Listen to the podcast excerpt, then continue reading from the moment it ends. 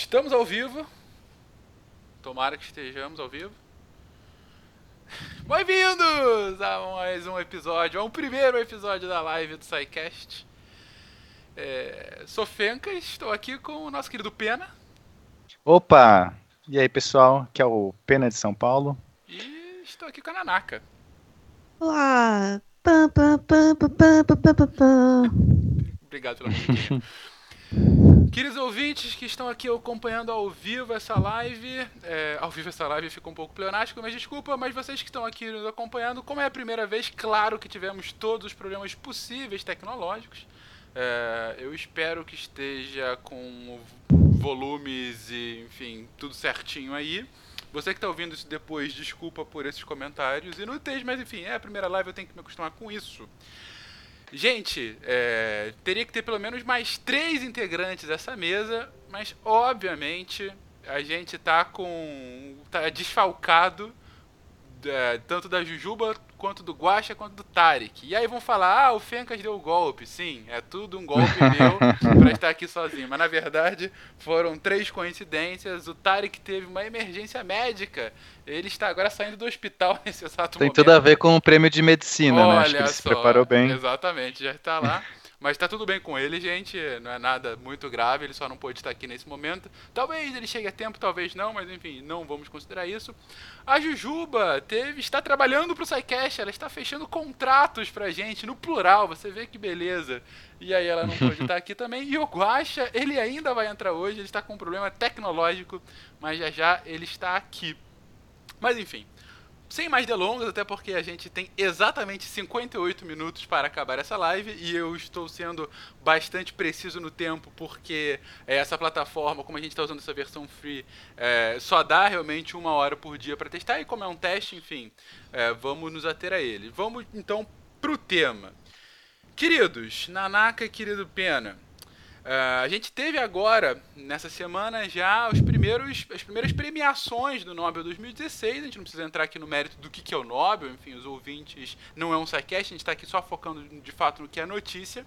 A gente teve aqui a premiação do Nobel de Medicina, do de Física e o de Química.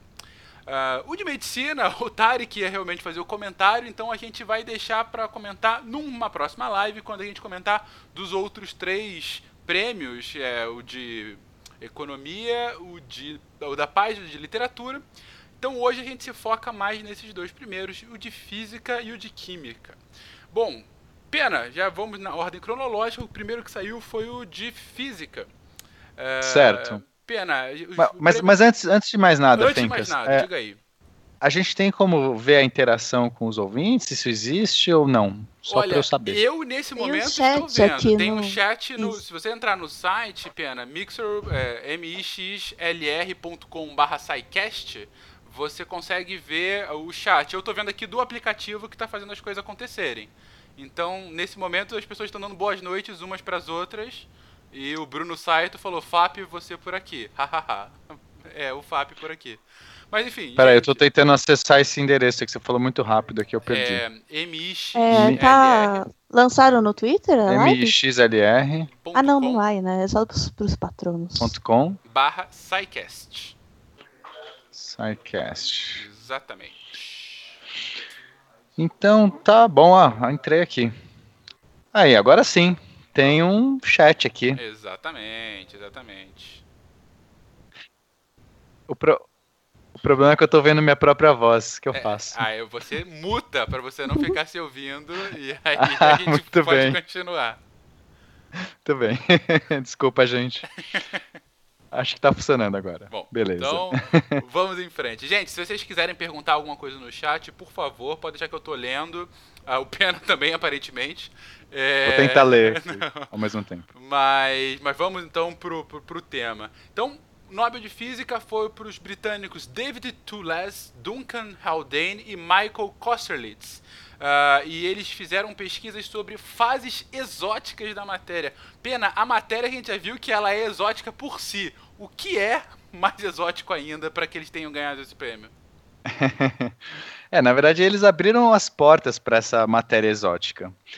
Ah, bom, o prêmio, o prêmio que eles receberam, né, o anúncio foi pelas descobertas teoro, teológica, teo, teológica, pelas descobertas teóricas de transições de fase topológicas e, maté e, to e fases topológicas da matéria. Uhum. Então vou tentar traduzir esse, esse texto aqui, essa, essa frase, em termos leigos. Primeira coisa importante dessa frase é a palavra topologia. Uhum. É, então a gente tem que entender o que é topologia, porque tem tudo a ver. Eles fizeram, eles fizeram uma abordagem topológica de, é, dentro da física de matéria condensada e saiu um caldo muito legal. Uhum. Então, topologia estuda é, são conceitos, são formas geométricas, explora é, como que a, os aspectos da geometria, é, coisas imutáveis nos aspectos da geometria. Então, assim, de uma maneira bem leiga, eu posso transformar uma esfera numa bola, num, num ovo, uhum. tá? Eu pego, aperto ela, eu posso transformar ela num cubo, e, e ela continua sendo topologicamente igual. Ela não muda, porque ela é ainda assim uma esfera. Tudo que eu consigo fazer apertando, comprimindo, esticando, uhum. não altera topologias. Tudo entendi, bem? Entendi. Então, para você... efeitos práticos, é tudo igual. Se eu esmago uma esfera assim, deixa ela um pouco mais ovalada, ela tá. continua sendo. É, ela ainda mesma... é uma, uma maçaroca inteira. Exato. Agora, se eu faço um furo nessa esfera e transformo ela numa rosquinha, consegue imaginar? Fiz um uma buraquinho rosquinha. assim, ó. Uhum. Agora a rosquinha não é topologicamente igual à esfera, porque ela tem um furo. Uhum. Então tudo que eu consigo fazer sem rasgar é topologicamente equivalente. É, é, é, um ramo muito interessante da matemática, tá? Bastante teórico e você consegue trabalhar com. Ela, ela é um. Você trabalha com, for, com conceitos discretos. Certo. Ou seja, você. Não, não existe meio furo. Ou tem uhum. furo ou não tem furo. Beleza. Tá? Então, quando você consegue. É, é, o importante aqui é que tu, é, você tem. Não existe uma, uma transição suave de um estado para outro. Existem conceitos é, é, discretos, uhum. tá? Então tem um, um furo, inteiros. dois furos, três furos, é, um, uma fita torcida, quantas torções eu coloco na fita, são sempre números inteiros, perfeito, Nanaka. Uhum. É, ok, então isso aí já existe, a topologia não é uma coisa de hoje. O que, que eles fizeram de tudo de tão diferente foi aplicar isso na física da matéria condensada. Uhum. E essa é a parada muito louca. Porque quando você começa a esfriar. Então, vamos pensar. É, é, inclusive, vou recomendar o cast sobre estados da matéria, porque tem tudo a ver com essa descoberta. Então, se a gente pega é, um gás e começa a é, esfriar esse gás, uhum. a gente sabe que ele vai virar um líquido. Em algum momento, ele vai ter uma transição de fase né? Depois ele vai virar um sólido, ok? Perfeito. Certo. Agora, se eu continuar esfriando esse gás, esse gás que agora é um, um sólido, uhum. vai, em algum momento vai acontecer uma nova transição de fase. E aí é onde a matéria começa a ficar bizarra. Uhum. Né? É, é realmente a, a parada das, da, da, matéria estranha, da matéria estranha. Tá bom. Quando você quando você está nesse nesse limite, uh, eles perceberam que você tem uh, transições de fase discretas, você tem é, coisas discretas que acontecem no comportamento da matéria.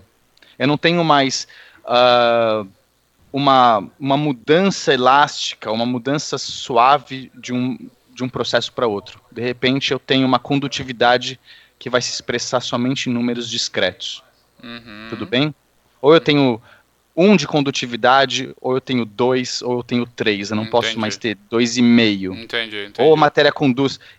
Isso acontece porque os, os, os, elétrons nesse nível eles começam a se acoplar em vórtex. Tá bom. É, claro que né, eu não vou explicar em detalhes o trabalho porque pode ficar um pouco muito cabeça isso. Mas é importante entender que o que, que eles fizeram? Eles, eles pegaram. É, o pessoal já conhecia um pouco de supercondutividade, superfluidez, uhum. né, que são estados estranhos da matéria. Uhum. É, só que a galera achava que não podia ter esse, esse, tipo de estado em coisas muito finas. Se você pegasse uma camada muito fina, uma, é, criasse um layer, né, uma camadinha fina de átomos, uhum é, eles acreditavam que você não poderia ter superfluidez ou supercondutividade, por exemplo. Uhum. Porque você não teria movimento tridimensional dos, dos elétrons, isso obviamente não, não iria gerar o comportamento que eles queriam. Então, o que, que eles aplicaram? Eles, eles, eles usaram a topologia uhum. O conceito da matemática de topologia e perceberam que é possível sim ter comportamentos de superfluidez nesses casos. E os elétrons, eles acabam se acoplando em vórtex. Uhum. E, e esses acoplamentos se tornam discretos. Então, ou você se acopla em dois, ou você se acopla em quatro, ou você se acopla, ou você não se acopla em nenhum. E, e isso geraria, então, possíveis novos estados da matéria. E, e, de fato, a- essa pesquisa, a pesquisa que eles fizeram, eles fizeram essa pesquisa nos anos 70, 80, né, bem lá atrás, obviamente, porque demora. O prêmio Sim, Nobel, sim. Ele, não, ele é sempre dado por trabalhos né, anteriores, pregressos, Certo. mas abriram. a- a- o, o importante do trabalho deles, no, no final das contas, é, é, eles exploraram esses novos estados que a galera estava começando a conhecer de superfluidez, supercondutividade. Então, assim, só para dizer, não, o que é su- supercondutividade? É quando você não tem mais resistência à passagem da corrente elétrica. Sim. É uma parada muito violenta. Você fala assim, ah, mas a resistência num condutor é pequena? É pequena, mas tem propriedades que você só consegue fazer quando você não tem nenhuma resistência. Porque você está falando de uma velocidade ou de. eh, você- se você, por exemplo, quer construir um computador quântico, né, Uhum. você vai ter que trabalhar com saltos eletrônicos muito, num nível muito absurdo. E que sem essa supercondutividade, simplesmente você não vai conseguir. Vai esquentar demais a parada, o processador vai explodir, vai pifar, vai queimar. Uhum. Então, pro- propriedades de supercondutividade são muito interessantes para a física de hoje, para a tecnologia de hoje, para o futuro, na real. Uhum. Né? O que, que a gente vai conseguir fazer no futuro. Sim. Então, é, o trabalho deles foi legal porque abriu caminho para justamente entender melhor como se forma a supercondutividade e a superfluidez. A superfluidez já é, é um análogo para a viscosidade, é como se fosse um líquido que não tem viscosidade. Ah, Ele é um líquido superfluido. sim. A ele gente não- comentou ele no, no de Estados da Matéria, né? No final de Estados da Matéria. Exato. Então é muito Que- que interessante você sobe colocar pelas paredes. assim. Sobe pelas paredes. Se você colocar um copo com superfluido, a água toda sai do copo, porque ela sobe as paredes. É, Não tem viscosidade, ele simplesmente vai. Ele não, Uhum. não, não resiste, não tem resistência. É o análogo à supercondutividade, né? Mas seria um- um para energia elétrica, para condutividade elétrica, o outro para viscosidade, mas é a mesma coisa. Fala. Com isso a gente consegue fazer um hoverboard? Olha, Essa é a pergunta fundamental. Pode ser, porque um dos jeitos de fazer um hoverboard é você criar um campo magnético muito violento, de tal maneira que ele te sustente. Né? Você Uhum. tem uma pista metálica, algum material ferromagnético, você aplica, você põe um, um- um board lá, um, um skate, com um, super, um supercondutor passando uma, uma corrente absurda numa, numa polia, numa polia não, numa bobina, e ela gera um, um campo magnético que sustenta seu próprio peso. É possível, esse é um dos jeitos, né, de fazer o hoverboard. Uhum. Talvez até o mais factível dos jeitos, porque o outro seria com antigravidade, que é uma parada ainda muito difícil da gente entender, nem sabe nem se existe, Uhum. alguma coisa assim, sei lá. Tem que, não sei, outras formas de fazer hoverboard. Outro seria com jatos, né? Assim, ar comprimido, não sei, seria uma parada muito louca. Já tem um cara, acho que fez uma, uma coisa parecida, assim, né? Tipo, Foi, foi. Um Te- foguete nos pés. né? É, você tem que pôr um foguetinho ali, alguma coisa jogando matéria pra baixo, pra você, enfim. Mas o mais elegante seria mesmo esse com supercondutor, né? Uhum. Seria o mais elegante. O problema é que hoje a supercondutividade, ela.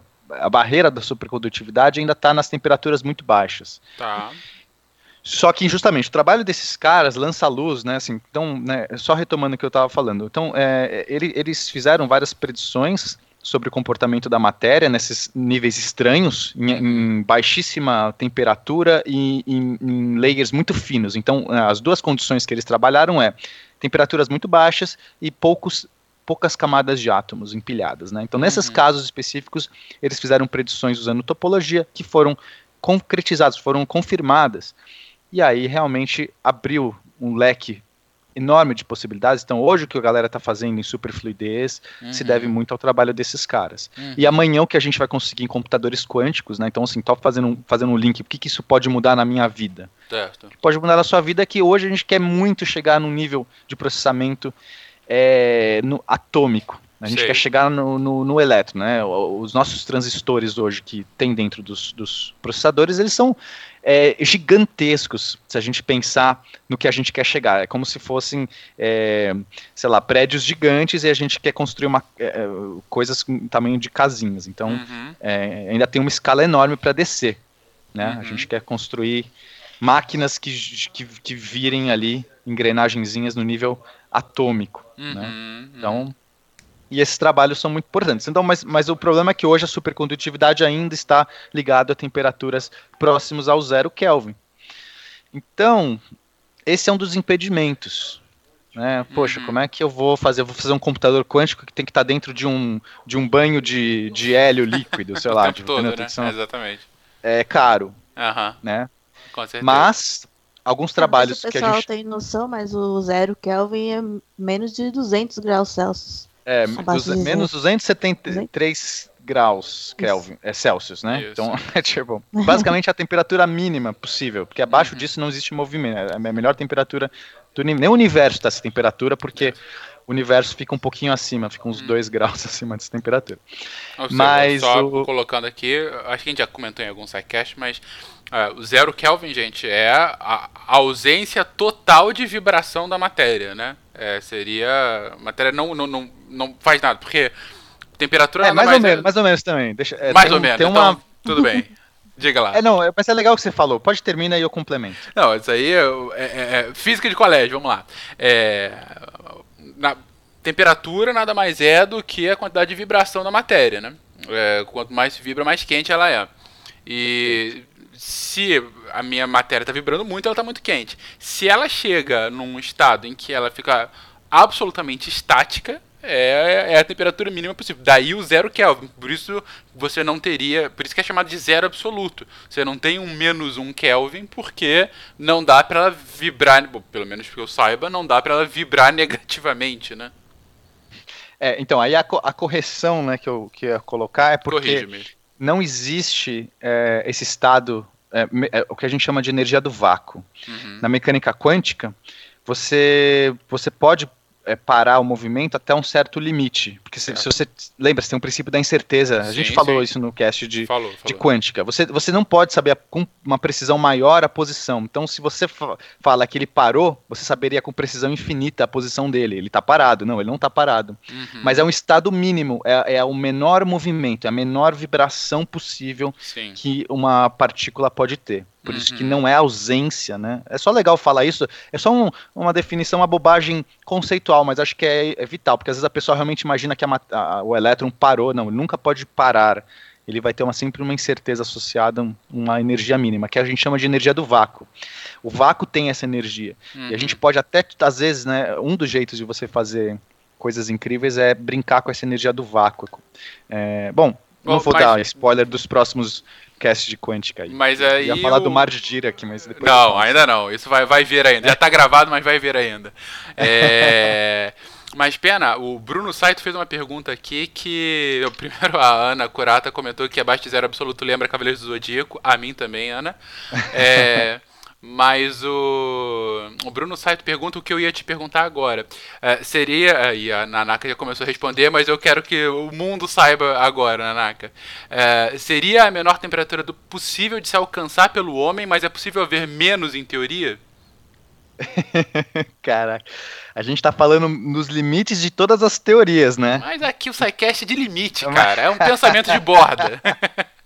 Assim, pelas teorias bem estabelecidas, não, é o mínimo que você consegue chegar, porque você, não- você precisa ter algo mais frio do que aquilo para você. Para você, como é que você faz alguma coisa chegar numa temperatura baixa? Você tem que encostar ela em alguma coisa um pouco mais fria do que aquela coisa. Sim. tipo, você tem que ceder, a- a- alguma coisa tem que dar energia para outra para que ela esfrie. Esse é o conceito Uhum, básico. uhum. Então você tem que ter algo mais frio do que aquilo para você chegar. Então, assim, é, meio que. E Você não pode ter algo mais frio pela essa questão da quântica que eu citei.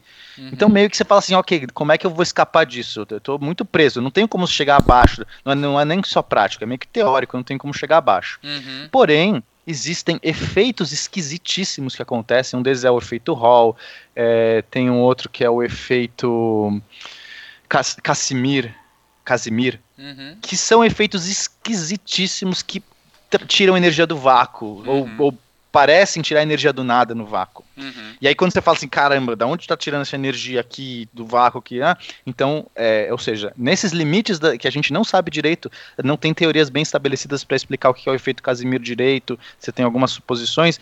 Aí a gente está falando então que talvez sim possa acontecer coisas de, de, baixar a temperatura a mais, mas não tem nenhuma teoria bem formalizada que preveja isso, tá? Então Uhum. são os limites mesmo da física. Entendi. Entendi. Os limites são feitos para serem superados, é isso aí. Eu sou desse, desse pensamento, viu, Bruno? Eu acho que a gente tem que o limite ir além, cara. Enfim. É... Deu pra entender mais ou menos, assim? Acho que a Deu, graça não é deu. entrar no detalhe técnico do Não, trabalho dos caras. Não. Acho tem é nem mais porquê, exatamente. É pra entender qual é o impacto que os caras tiveram, tanto no- na continuação do desenvolvimento científico, quanto, como você colocou, o que, que isso muda na minha vida, né? Porque é sempre aquela pergunta, ok, os caras estão sendo super laureados aí, mas e daí? O que, que isso tem a ver com a minha vida? E Você mostrou que varia desde uma gama de, de, de possibilidades, como, por exemplo, uma futura física quântica, até o que mais me interessa, que é o hoverboard. Mas. Eu prefiro o hoverboard do que o computador quântico. É. Se vale, a- se vale a meu, meu voto, eu prefiro Então. desenvolver primeiro o hoverboard. Gente, sobre isso, inclusive, eh, computação quântica é um dos temas que já estão agendados no SciCast, é um tema futuro. Eh, não vou dizer quando, claro que tem que ter aquela surpre- surpresinha, mas só para que vocês fiquem atentos. E é claro também o Cast 2 de Física Quântica, que já está gravado e sairá nas próximas semanas. Eh, e ficou muito bom. Ficou muito. é, como a gente, a gente começa, só para vocês terem uma, uma noção. É, a gente começa o Cast 2 de Física Quântica com o Pena relembrando assim, sabe aquele primeiro? Então, era só a introdução. Agora que vem a- a- o difícil, né? O ah, que ótimo, obrigado. É, inclusive, ó, o Julian Nóbrega tá falando aqui dos limites, né? Limites da física mo- mora, e mora na física quântica, principalmente quando entrar na filosofia. E esse cast de dois de física quântica, a gente Nossa. vai estar nos conceitos da filosofia também, porque, porque é justamente isso, cara. A barreira, a quando a física esbarra na filosofia, é porque não na física quântica. É, exatamente. Exatamente. Bom, mas indo então para o segundo ponto, é, há dois dias atrás a gente teve o, a premiação de Química e foram laureados também três pesquisadores, que foi o francês Jean-Pierre Sauvage. é, Pena, me corrija no francês, por favor. Sauvage, Sauvage, Sauvage, Sau- sauvage. Sauvage, Sauvage. Desculpa, gente, eu não. Eu não eu- onde está escrito o nome dele? Eu preciso ver. É, é a Sauvage. Eu vou colocar no- Sauvage. A. U, a U é O. Sauvage. É, Sauvage, ok. Jean-Pierre Sauvage, o britânico Fraser Stoddart e o holandês Bernard Feringa. Ah, e eles foram laureados pelo desenvolvimento de máquinas moleculares. Nanaka, o que são máquinas moleculares? Bom, é, você matou minha piada, porque eu ia falar que um francês, um britânico e um holandês entraram num bar. Mas- Não, é, máquinas moleculares são é, basicamente engrenagens com um tamanho é, molecular, o tamanho de uma molécula, feitos com moléculas. Uhum. E por que é tão é, inovador isso? Porque até hoje a gente não tinha conseguido, não tinha um jeito de fazer máquinas tão pequenas e elas podem ser, elas podem interagir com outros outros objetos do mesmo tamanho, Uhum. é, inclusive em termos é, de computador ou biológicos. E o, e, inclusive essa questão de quão pequena a gente pode construir uma máquina foi levantado pelo Richard Phillips Feynman, famoso Feynman, Uhum. que é o que inclusive ganhou o Nobel de Física já em 1965, é o, o cara lá Eu sou, da, eu sou fã da do Feynman. eletrodinâmica quântica, é Feynman. Mal. E ele, ele até deu uma aula em que eles perguntam, né, quão, quão pequeno a gente conseguiria fazer uma máquina. E ele acha que, achava que seria possível fazer uma escala de nanômetros, né, Uhum. que é nanômetro... Não, esse lecture que o Feynman dá, essa palestra, é muito legal. Ele tem um, um texto sobre isso, sobre o, o limite aí da. É bem legal. Se quem quiser, tiver curiosidade, vá atrás, assim. Muito bom. Uhum. Segue, né? Isso, É, e o, assim, o tamanho dessas máquinas moleculares é, pra ter uma ideia, assim, como se fosse umas mil vezes menor do que a espessura de um fio de cabelo. Assim, já é um. Já é numa escala que a gente não consegue nem pensar, nem imaginar, né? Porque já passou da nossa. da nossa concepção. É, aquela questão do e... mundo do visível, né? Quando a gente começa a ir. É que assim, a partir de um certo tamanho, a gente já não tem mais noção de. Sim, Você fala para mim mil vezes menor, um milhão de vezes menor. É, exa exatamente. A gente não tem essa noção. Por isso precisa Nossa. daquele vórtex da, da perspectiva total para coisas. e aí existiam algumas propostas de como a gente conseguiria chegar nesse, nessas máquinas minúsculas, né? Uhum. Uma ideia seria, porque assim, a gente não consegue manipular, a gente não, até hoje a gente não tinha nenhuma tecnologia capaz de manipular algo em tão pequena escala uhum. e e nem, nem tinha tecnologia suficiente para observar tão de perto essas essas pequenas moléculas e descobrir como fazer elas funcionarem do jeito que a gente queria. Uhum. E uma das propostas seria criar uma máquina é, manipulável para nosso tamanho, uhum. que fosse capaz de criar uma máquina menor, a própria máquina criasse uma máquina menor, que criasse uma máquina menor, assim por diante, até chegar ao nível molecular. Uhum. Isso até foi tentado, mas não, não conseguiram fazer com sucesso. Hum. Outra estratégia seria. Isso é um prato cheio para a revolução dos robôs, né? Porque você faz um robô que cria outro, é. e aí você já, já chega na singularidade lá. de qualquer é. controle, né? Eu Mas vou pausar rapidamente, porque aparentemente temos aqui entre nós um guaxinim. Boa noite, pessoal. Desculpa a demora. E aí, Guaxa, tudo bom? Aí, Guaxa. Tô no notebook da beta porque o meu decidiu atualizar, por algum motivo. Nossa, esse tá. Windows 10 atualiza quando quer, né? Cara? Exatamente. Ei, não cara, eu, vou dizer, eu, vou ligar, eu liguei às 9 horas, tá em 91% ainda. Que beleza. bom, enfim. É, todas as pessoas dando oi pro Guaxa. Mas, Nanaka, por favor, continua, cara. Então, isso seria uma das estratégias. Outra possível estratégia seria construir de baixo para cima, né, no sentido de fazer em uma superfície espalhar camadas de átomos, uma sobre a outra, uhum. e aí é, parcialmente dissolver e remover algumas camadas, criando partes móveis, como se fosse uma escultura, né? Ou como as, as impressoras 3D conseguem, algumas conseguem fazer para criar é, engrenagens. Uhum, uhum. Ou seja, são máquinas inacreditavelmente pequenas. É, uhum. um pouquinho antes. O que, é, assim, o que é uma máquina, né? O que é uma máquina? Defina para mim. o que é uma máquina? Para essa, pra essa definição que a gente está vendo, é um, é um, ela tem que ter partes uhum. mecanicamente entrelaçadas é, e que sejam móveis independentemente. E aí precisam é, servir para executar alguma tarefa controlada é, que faça por... alguma coisa no final das contas. Né? Sim. Entendi. É, só volto um pouquinho aqui. A gente estava comentando ali do o medo do Pena de máquinas construindo máquinas e elas tomam o mundo, né? É, um, um, tema que eu estou querendo colocar aqui como na, na agenda do SciCast, deve ter talvez no ano que vem, é justamente a discussão sobre singularidade tecnológica, gente, que é um negócio é, absolutamente é, é, fascinante e assustador, é, né? É muito legal. É, muito porque legal. assim, é, é para bem resumido, é justamente o momento em que a gente consegue superar a é, mal falando, né, consegue superar a própria capacidade de evolução, né, que chega num momento, uhum. do ponto de vista humano, de uma simbiose homem-máquina, e que pode, inclusive, dar saltos evolutivos, e de um ponto de vista meramente tecnológico, é o momento em que a gente pode criar uma inteligência artificial que pense ma mais rápido é, do que o próprio ser humano e daí cria outras máquinas, daí nos escravize, todas aquelas coisas de ficção científica que a Ana colocou agora, o momento Asimov. É bem isso, é, é, é a realidade do Asimov no nosso mundo, né? Elas não vão escravizar a gente, elas vão matar a gente. Que provavelmente, e, com uma, e com uma boa intenção. Porque provavelmente a gente vai pedir para ela resolver um problema, seja ele qual for. Elas vão chegar à conclusão de que o melhor maneira de resolver esse problema é eliminando a raça humana. Sim. Exato. Então é pro nosso bem que elas é. vão nos matar. Esse é o problema, né? Essas máquinas não têm uma moral humana. Elas talvez. É. Ah, vamos resolver esse problema aqui. Eu não queria mais guerras. Sim. É, eu não queria mais guerra. Pronto, mata a humanidade toda. Bom. Eu não queria fila para entrar no ônibus, mata a humanidade toda. Não tem mais fila, qualquer, nem pessoas, né? Qualquer problema, tu pode dar qualquer problema para ela. No fim, eliminar a raça humana é a solução mais lógica. É, bom, a gente volta nesse tema com mais a fundo num sidecast específico sobre singularidade. Desculpa te interromper, Nanaka, por favor.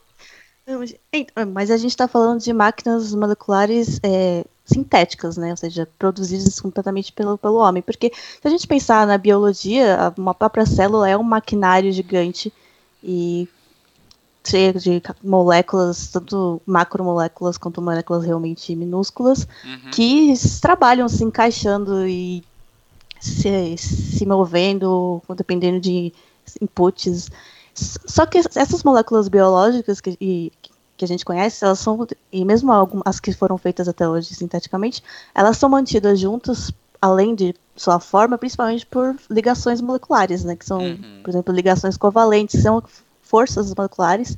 É, por exemplo, na ligação covalente, quando os átomos compartilham elétrons. Enfim, é, tem uma interação entre os átomos e a, o desafio de criar moléculas, é, máquinas moleculares seria criar essas estruturas móveis encaixadas que não dependessem da interação entre os átomos, elas fossem encaixadas apenas pela forma. Uhum, uhum. Beleza. É, então. Uma engrenagem. Uma, uma engrenagem, de fato, né?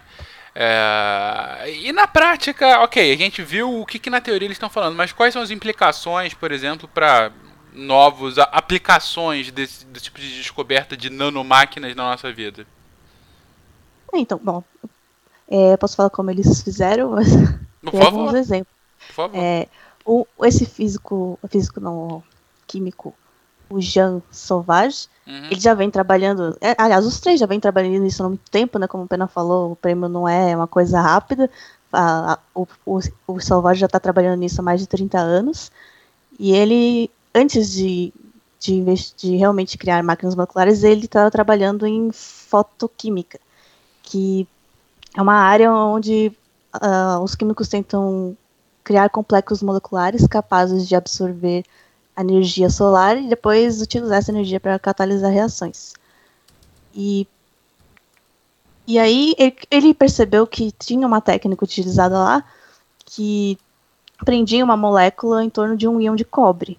Uhum. E aí ele, ele resolveu usar isso, então foi um, um, uma, uma, inspiração né, de criatividade, que é sempre assim que começam as grandes descobertas ele resolveu usar isso para criar um, como se fosse uma corrente de moléculas. Ou seja, ele pegou esse íon de, de cobre e, e uma molécula anelar, em forma de anel, uhum. e, e pegou outra molécula em forma de meia-lua, e elas foi, as duas foram atraídas pelo íon de cobre. E aí a, a meia-lua abraçou a, o anel, só que ela ainda era uma meia-lua, não estava completamente fechada. Né? Aí ele fez outra molécula em forma de meia-lua, colou ela na, na, colou ela na meia-lua anterior, e aí formou um elo. E aí depois disso ele retirou o íon de cobre, que isso era fácil de fazer. E aí ele teve, então, um elo, o primeiro elo de uma corrente molecular, assim, uma é, mantido junto apenas pela, pela forma, né? Uhum, uhum. Então esse foi o primeiro passo. Aí eu, a grande importância disso que isso já tinha sido feito de algumas formas, mas era muito não prático, eram métodos muito caros, muito difíceis e principalmente o, o produto da reação era muito, muito ineficiente, ou seja, a maior parte das moléculas que você usava para conseguir fazer uma estrutura desse tipo acabava indo para fora, não ficava no produto final. E nesse caso, a maior parte ele aproveitou. Praticamente a única coisa que jogou fora foi o íon de, de cobre. Uhum, uhum. E, os outros foram pelo mesmo caminho? Não, então. Foi, mas foi parecido. o, é, o britânico ele fez um. Como se fosse um altere. Assim, ele construiu é, anéis de, de moléculas, moléculas em forma de anéis também, que eram pobres em elétrons. E aí ele construiu um eixo, que é como se fosse um altere, aquele de levantar peso, que tinha dois pontos ricos em elétrons. Então esses dois pontos atraíam os anéis e os anéis ficavam presos nesse eixo e dependendo da mudança da corrente que ele colocasse na, na que ele colocasse no, no, eixo, o anel pulava de um, de um ponto rico em, em elétrons para o outro e ficava então ele tinha uma maneira de controlar essa máquina. Uhum. Ou seja, um pouco mais até de, da própria mobilidade daquele, daquele composto, né? Enfim, da, ainda mais. É, é ainda mais utilidade, né? Por mais que seja um negócio simples, enfim, mais do que só aquele, aquela correntinha que foi feita anteriormente, né? Isso. Então, eles até conseguiram criar esse, essa estrutura chamada de é, otaxano, acho. É, rotaxano, é um rotaxano que ele fica girando. Uhum. É, e esses rotaxanos são usados em muitos em muitos é, sistemas que a gente já tem hoje em dia, só que em uma escala maior, como motores, por exemplo. Imagina um motor girando, né? Naquela... Uhum. E, e, e aí eles. A última ele conseguiu criar como se fossem. Também usando rotaxanos, mas como se fossem umas catracas que giram. Olha. E, e o importante disso é que eles não giram sempre na, é, é difícil você fazer uma molécula desse tipo girar sempre na mesma direção. É uma, ela gira meio aleatoriamente, né? Gira um pouco para um lado, um pouco para o outro. Fica... E aí, com, com, esse mecanismo de catraca, ele conseguiu que ela girasse sempre na mesma direção, porque ela trava a voltar. Entendi, entendi. Então, é, é, é, é a gente pensar, é uma é, é uma espécie de motor, bem mal comparando, e ele conseguiu inclusive controlar a direção de onde funcionam essas argolas que estão girando o motor. Sim. Até ele fez um experimento que ele conseguiu é, colocar esses rotaxanos, esses mini motores moleculares em um líquido, um cristal líquido, uhum. e assim, muitos, e ele colocou um cilindro de vidro sobre esse cristal, um cilindro de vidro assim pequeno, mas comparado aos, aos nanomotores, era 10 mil vezes maior que os nanomotores. E uhum. é, aplicando a corrente nesses motores para fazer eles girarem, o, cristal, o cilindro de vidro também começou a girar, apoiado sobre o líquido. Entendi. Então você pode criar um movimento a partir disso. Entendi. E eles até têm um, tem um modelo que eles fizeram de um mini carro, parece um carrinho de Fórmula 1, assim, que colocou é, quatro, quatro desses motores giratórios, como se fossem as rodas, né? Uhum. E aí, quando ele aplicava a corrente, as rodas giravam todas para o mesmo lado, o carrinho se movia na superfície. Caramba! Então, imagina isso, nível molecular, assim, um... não é pra Não, é, isso, isso é muito legal, Nath, porque é, são, as possibilidades né, que essas nanomáquinas podem fazer uhum. são realmente inimagináveis. Eu sei que é um jargão idiota falar isso, né? Inimagináveis. Mas assim, a gente tem hoje uma dificuldade enorme de manipular no nível molecular. Nós temos mãos muito grandes para chegar e pegar uma molécula e posicionar um átomo e posicionar. Essas, esses caras, não. Uhum, esses uhum. caras vão ter uma facilidade muito maior de conseguir separar os, né, as, os, os elementos químicos ali e montar coisas com isso.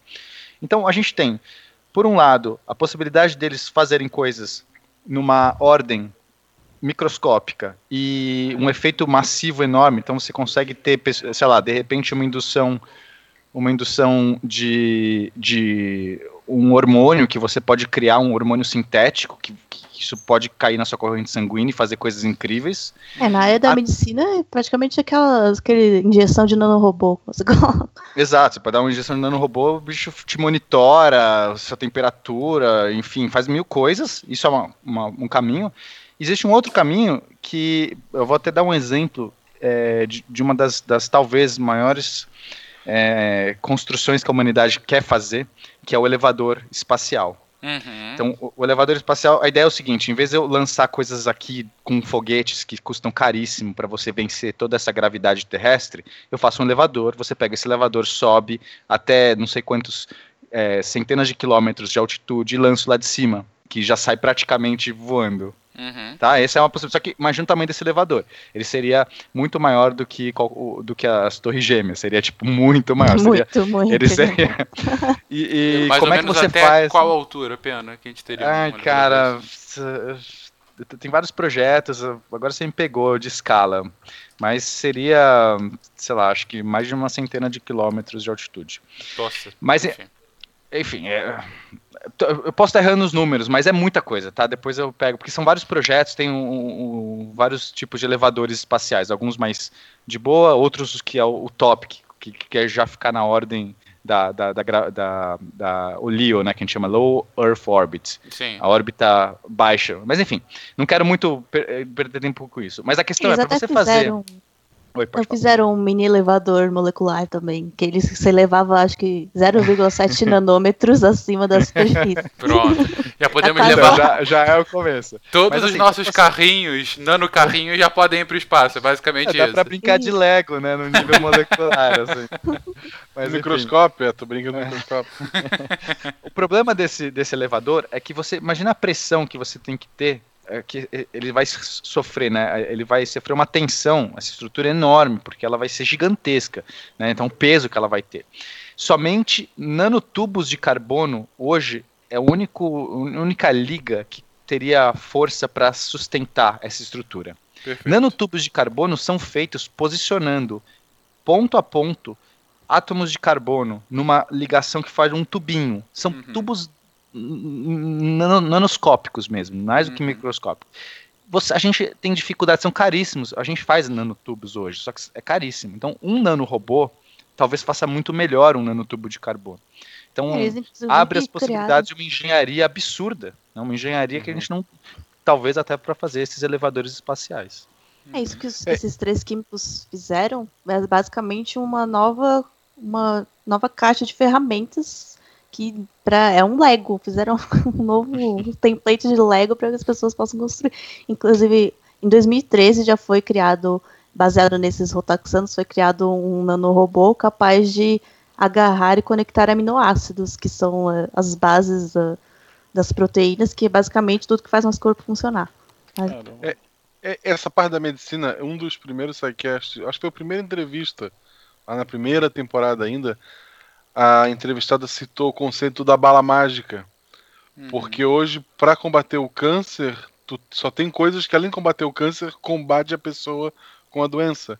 Uhum. Então, que a busca dos cientistas nessa área médica era aquela bala mágica, que tu dava um tiro e ela acertava somente aquela célula com problema, ela acertava somente aquele problema, só o câncer, né? Sem afetar a pessoa que está com aquilo. Uhum. E que, em teoria, a gente. É, ainda estaria longe disso, né? Algum tipo de marcador, alguma coisa. Agora imagina usar essa tecnologia, já que mexe com aminoácidos, sei lá, para identificar alguma coisa, ou mesmo tu colocar um marcador nesse câncer para essa para esse, esse robô atacar, ou sei lá, criar alguma. Cara, é, é, é, sabe, a, as possibilidades vão desde um elevador para te levar para a lua até combater uma coisa microscópica dentro do teu corpo. É, é absurdo. Uhum. Uhum. É, outra aplicação é, seria, que fora da, do campo bi, da biologia e medicina, é, seria criar mini baterias. É, imagina isso, hoje em dia a gente corre atrás, é um dos principais gargalos. Da, é, porque assim, você com, com essas mini máquinas moleculares, você pode meio que juntar, pegar uma grande rede de um polímero enorme, enfim, uma, uhum. molécula, uma macromolécula, e pegar ela e juntar e prender ela junto, prender ela tipo uma maçaroca. E aí você pode armazenar energia luminosa nessa molécula, dessa forma, e aí manipulando as suas maquininhas moleculares, você poderia é, abrir e recuperar essa energia. Então, um celular que dura uma semana. É, semana espero que mais. Mas... Não, mas é, existe, existe com muita Pokémon energia. Ligou, com Pokémon ligado. mas esse, isso que a, a Nath falou é muito real. A gente ainda está por, por passar por uma revolução de baterias, né? Não sei o nome melhor, mas cada vez mais a gente está com devices a gente ou coisas atrasado, usando... né? O gargalo. Exato, é o gargalo. Hoje é o gargalo. É, a tecnologia do, do wireless, né, do, das coisas móveis e tudo mais, está uhum. sempre esbarrando na questão da bateria, que são muito pesadas, elas duram pouco, elas acabam, né? Tipo, quem tem Sim. qualquer celular moderno sabe disso. Tem que deixar ele na tomada depois, depois que ele ficar velhinho, o celular está ótimo, mas você tem que a bateria já riu. E eu acho uhum. que o caminho é justamente os nanorobôs. A gente tem muita energia ainda para estocar na matéria, muita energia, né? Tem o lecture do Feynman que fala tipo, nas possibilidades de, de energia na, nessa escala. E, e, se a gente romper essa barreira, é, é mais um passo perto dessa singularidade aí. E, pena, a Ana acabou de fazer uma pergunta excelente, eu também me faço. É, será que isso, a, toda a aplicação da nanorobótica, pode ajudar na limitação dos processadores por conta daquela relação tamanho de, e capacidade de processamento, Sim. né? Porque só para contextualizar todo mundo, gente, uh, a gente sempre fala daquela lei de Moore, né? Uhum. Que é a lei a de, lei de Moore que só dobrar... serve pra ser, pra ser descreditada. Exato, exatamente, exatamente. Porque a lei de Moore original, ela colocava que a capacidade de processamento dos transistores dobrava a cada 18 meses. Antes uhum. 24, depois 18 meses, né? É, e, e, ou seja, você tinha uma relação exponencial entre o quão rápido o transistor poderia processar. É, o, o, problema da aplicação do Lei de Moore, é, em determinado momento, mais ou menos a partir da década de 2010, é que chegou num ponto que o transistor estava processando tão rápido que ele começava a esquentar, e esquentar de tal ponto que ele perdia a capacidade de processamento. Uhum. Ou seja, você começou a perder é, essa capacidade de ir dobrando e dobrando sem aumentar o tamanho desse transistor, porque você não tinha como dissipar essa energia. Essa era o grande, vou colocar aqui entre aspas, esse é o grande paradoxo da lei de Moore. É, ou seja, isso pode ajudar nesse ponto? Então, é, inclusive o, ah, o Stoddard, que é o, o terceiro laureado do holandês, ele conseguiu, o grupo dele conseguiu criar um chip baseado nesses uhum. rotaxanos com uma memória de 20 KB. E esses, os, os, transistores que a gente tem no chip de hoje já são muito pequenos, mas são uhum. gigantescos comparado a esses transistores moleculares. Então, é, é esses chips moleculares podem revolucionar a computação da mesma forma que o, os transistores de silício, que a gente usa, é substituir a válvula. Imagina a válvula, aquele negócio gigante que ocupava prédios.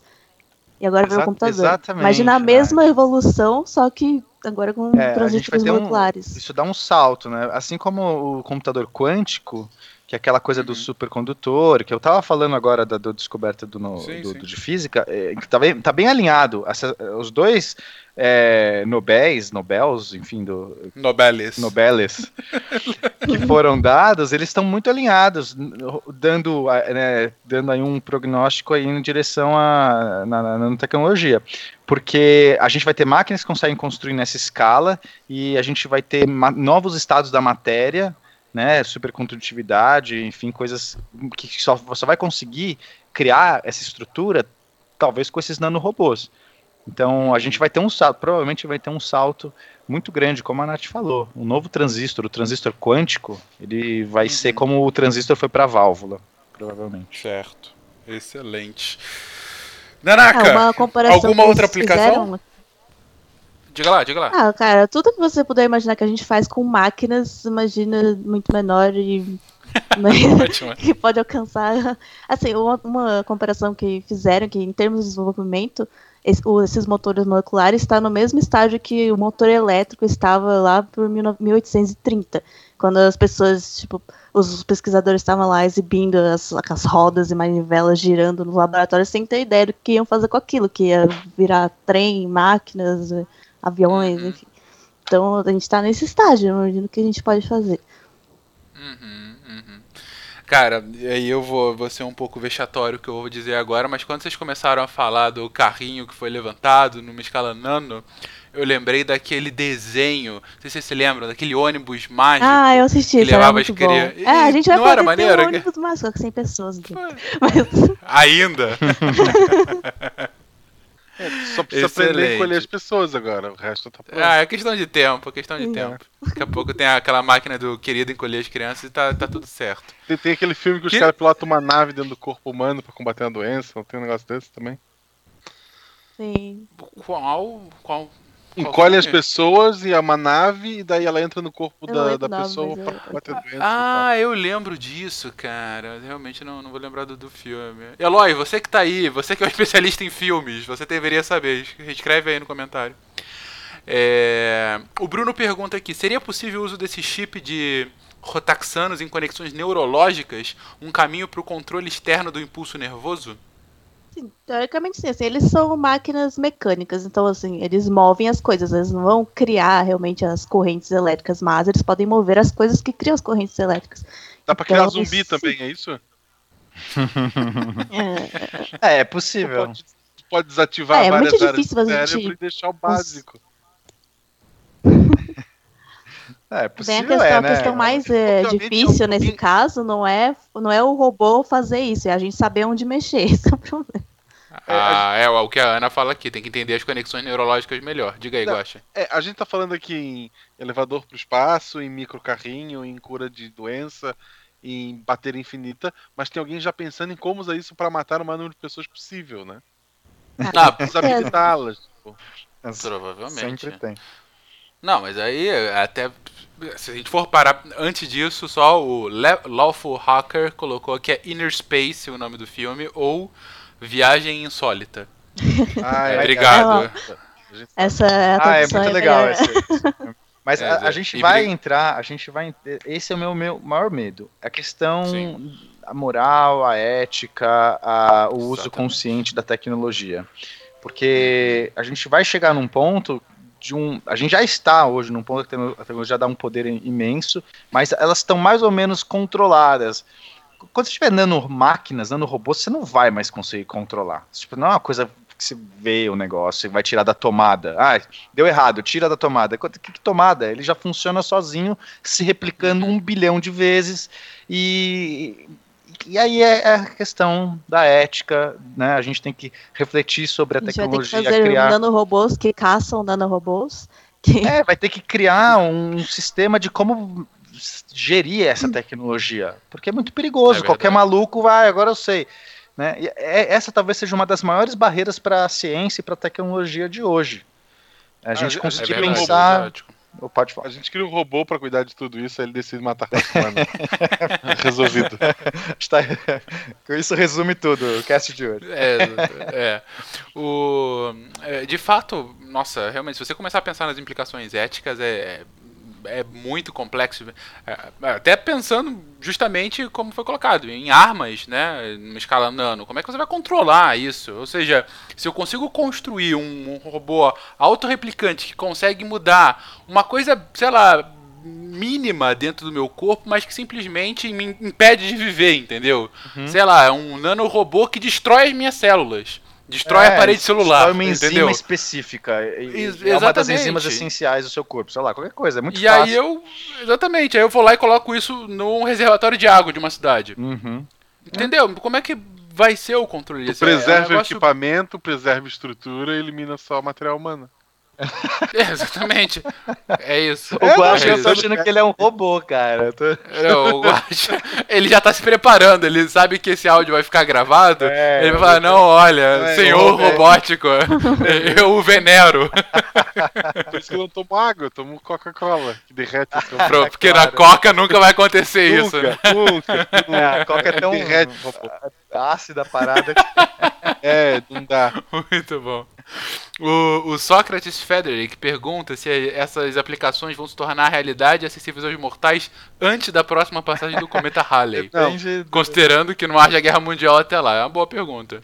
É, cê- aí vai, vai ver o cenário que você quer, que você se coloca.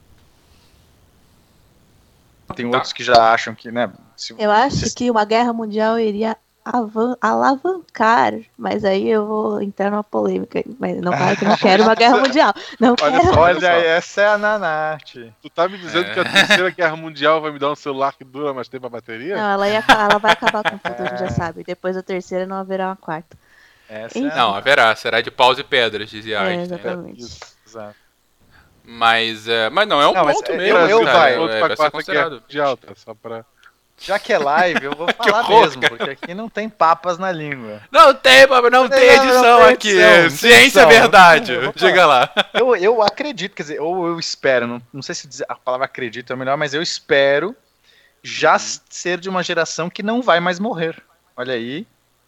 É, é um- uma boa discussão, cara. É uma É uma, excelente É, mas discussão. talvez, quem sabe, consiga, né, Das várias formas de vida eterna possível. Depende né? do, seu, do, seu, do seu conceito de morrer. É, ou- tem, não. É, É, uma, é uma super discussão que isso vale um cast. Aí a gente É, tá mas entrando mesmo é, Não só vale um cast, como teremos um cast sobre isso. Mas isso também fica pro futuro. Diga lá, Nanaka. Não, quanto à pergunta dele, assim, se você desconsiderar a lei de Moore como deve ser feito, eu acredito que em nosso tempo de vida a gente vai ver, sim, essas aplicações é, alterando completamente a tecnologia.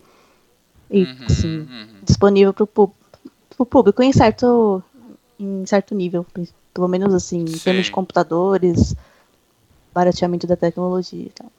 Ah, sem dúvida alguma. Eu, tô um pouco com pena com relação a isso. O Bruno até colocou, uma geração transhumanista. De fato, a gente tá começando. eh, Nós estamos dando os primeiros passos para esse transhumanismo. Exatamente. Gente, pra quem, pra quem não entende, o transhumanismo é, um- é uma corrente quase filosófica, uma filosofia de vida para algumas pessoas, né? Exato, exato. que é justamente passar à frente da evolução biológica natural. É você ir aperfeiçoando seu corpo artificialmente das mais diversas formas, seja com anexos, né, lá, um braço biônico, um olho diferente, até pensando em modificação em nível genético, né? É, para inclusive chegar a um momento de vida eterna. Se isso vai ser em nossa geração ou não, é, eu não sei. Tem, eu, a última coisa que eu li sobre isso é que a gente estaria duas gerações atrasadas.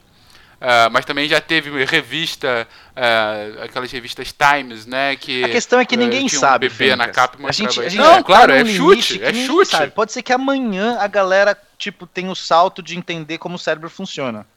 E aí você já Exatamente. consegue É. fazer upload da mente. Tipo, pode ser que Pronto. amanhã o cara descubra por que, que a gente envelhece. Porque hoje ninguém Não, sabe isso por a que a gente gente envelhece. sabe. Assim, ah, pode não, ser. saber sabe, é a questão dos telômeros, Então, né? não. Se você É, consegue tem Telômero, dar várias mais- questões, Pode mas ser, exato, o telômero é uma das explicações, mas você pode levar para a questão da da oxidação, né? Sim, sim, Isso- sim. mas assim, o fato é, pode ser que amanhã alguém, amanhã, amanhã, tipo, alguém vira e fale, cara, pronto, consegui restaurar os telômeros Isso, 100% e pronto, a gente não envelhece mais. exatamente. E que pronto, cara, assim, mudou tudo, é uma é bizarro. Então a gente tá realmente Mudança num de campo paradigma completa. sabe. é. É, É, tem mas- inclusive mas um. Provavelmente Diga todo mundo vai morrer, tá? Fique... Ah, sim, relaxa. Alguns mais de uma vez. Acostume-se com essa. Acostume-se com essa ideia. Gente, é, tá tudo muito bom, mas eu tô aqui com um relógio piscando que faltam agora 3 minutos e 50 pra gente acabar. Ou seja, pra que a gente não seja cortado no meio como é o depois da aula, eu pergunto pra vocês é, colocações finais antes que a gente se despeça. Cara, achei excelente, eh, gostei da interação. Galera, eu tentei ler de tudo aqui. eu Achei muito legal o formato, espero que, que mantenha aí novas drops SciCast, sei lá como pode chamar isso. Todos nós. Juju, é, Nanaka? Ah, eu gostei bastante também. Esse, esse tema é muito é, excitante, né? Assim, a gente fica. Nossa, tanta coisa que pode acontecer e é, me desculpa qualquer coisa porque eu não sou química, mas eu tentei explicar do melhor jeito possível. Você foi excelente, né? Foi excelente, excelente, É, deu pra entender tudo, cara. Brigadíssimo. É, Guaxa? Eu preciso de um notebook novo. Quer dizer, muito bom passar com vocês. gente. Ele não tá no começo, mas muito feliz. Valeu, Eu cara. quero um celular infinito. Queridos ouvintes, brigadíssimo pela participação, brigadíssimo por estarem aqui ouvindo, vocês que estão aqui ao vivo nos acompanhando, você que está escutando isso posteriormente, obrigado também. Isso foi um experimento, não tá com música de fundo nem nada, talvez isso a gente continue evoluindo. Com certeza na semana que vem a gente volta para discutir os últimos, os últimos quatro, enfim, os outros quatro prêmios Nobel que a gente não colocou agora ainda, que é, como eu disse, medicina, economia, paz e literatura. Ah, não sei ainda em que dia da semana que vem, mas eu aviso a vocês, espero que com uma antecedência maior do que 24 horas. Ah, mas agradeço muitíssimo, a gente chegou a ter um bom número de pessoas aqui acompanhando e contribuindo com a discussão. Ah, e a ideia, gente, até para deixar aqui registrado, a ideia desse formato é justamente ter uma, uma interação com vocês sempre que tenha alguma coisa relevante para ser discutida, uma coisa recente é, relevante ser discutida. Nobel é um excelente pontapé inicial, é, mas falar para vocês que a gente já teve duas outras possibilidades de falar sobre isso e não conseguiu por N motivos. A gente ia falar sobre o terremoto gigantesco que aconteceu na Itália, tem mais ou menos um mês. Foi a primeira ideia quando surgiu da gente fazer um comentário sobre isso. E a gente chegou, inclusive, a gravar uma tentativa para discutir sobre a reforma no ensino médio, mas como estava muito ainda, tá tudo muito incerto ainda essa reforma, a gente achou por bem segurar um pouquinho. Uh, mas com certeza esse tema a gente volta a discutir. E aí vai ser, como disse o Pena, SciCast verdade, né? Sem edição. Exatamente, na porrada, exatamente. Gente, mais uma vez, brigadíssimo. Obrigado, Pena, Nanaka, Guaxa por estar aqui. Obrigado a todos vocês. Todo mundo aí. Até a próxima, gente. Tchau. tchau. tchau. Abraço.